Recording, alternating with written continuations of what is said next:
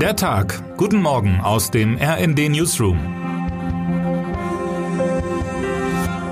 Es ist Mittwoch, der 6. September. Wer im Straßenverkehr einen Unfall baut, muss für den Schaden aufkommen. Klar.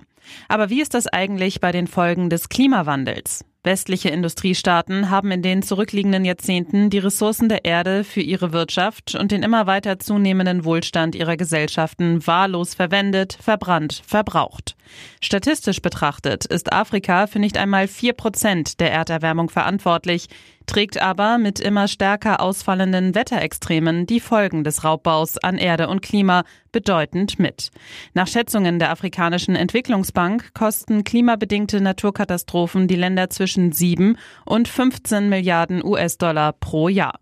Bis 2030 könnten diese Verluste auf jährlich 50 Milliarden US-Dollar ansteigen. Das entspricht dem Bruttoinlandsprodukt von ganz Tunesien, das bei 46,6 Milliarden Euro 2022 lag. Heute endet der erste Afrika-Klimagipfel mit einer Nairobi-Erklärung.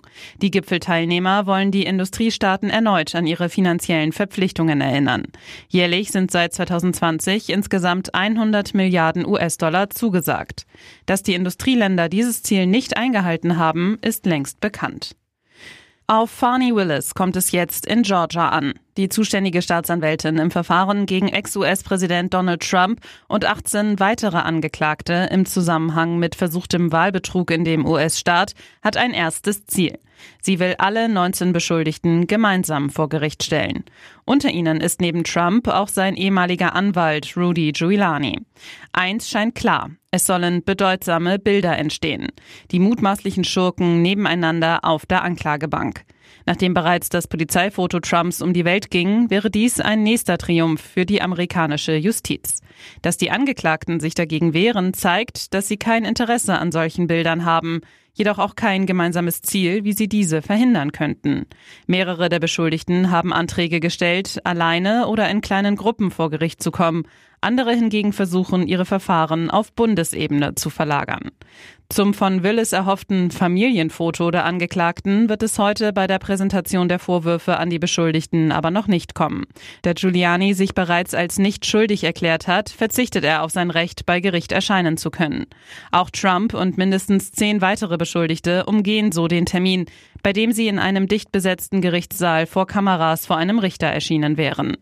Auch wenn man sich an solche Nachrichten von Trump bereits gewöhnt hat, die Vorgänge bleiben historisch einmalig. In Grepel bei Stade fallen bis zu 55 Schafe einer Wolfsattacke zum Opfer. Bundesweit hat es nie einen schwereren Angriff auf eine Herde hinter einem sogenannten Schutzzaun gegeben, der es Wölfen so gut wie unmöglich machen soll, an die Tiere heranzukommen. Die Attacke hat in Deutschland der Debatte um gezielte Jagd auf Wölfe neuen Auftrieb gegeben. Bundesumweltministerin Steffi Lemke will den Abschuss der Tiere nun erleichtern. Abschüsse von Wölfen nach Rissen müssen schneller und unbürokratischer möglich sein, so Lemke. Eine Überprüfung der Anlage in Niedersachsen ergab nun, dass der Mindestschutz gemäß der Richtlinie Wolf zumindest beeinträchtigt gewesen sein soll. Baumstümpfe am Zaun hätten dem Wolf als Sprungbrett dienen können. Wieder anderswo taten sich Lücken unter einem Tor auf.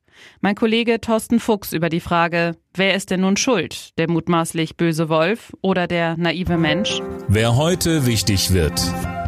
Im Bundestag kommt es am Mittwoch zum Höhepunkt der Haushaltswoche. In der Generaldebatte befasst sich das Parlament vier Stunden lang mit der Regierungspolitik insgesamt. Traditionell eröffnet der Vorsitzende der größten Oppositionsfraktion die Aussprache, also CDU-Chef Friedrich Merz.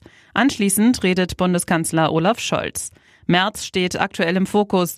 Er hatte am Montag bei einem Bierzeltauftritt auf dem Volksfest im niederbayerischen Abensberg gesagt, nicht Kreuzberg ist Deutschland, Gillermoos ist Deutschland.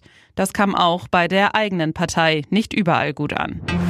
Und damit wünschen wir Ihnen einen guten Start in den Tag. Text Fabian Wenk, am Mikrofon Jana Klonikowski. Mit rnd.de, der Webseite des Redaktionsnetzwerks Deutschland, halten wir Sie durchgehend auf dem neuesten Stand.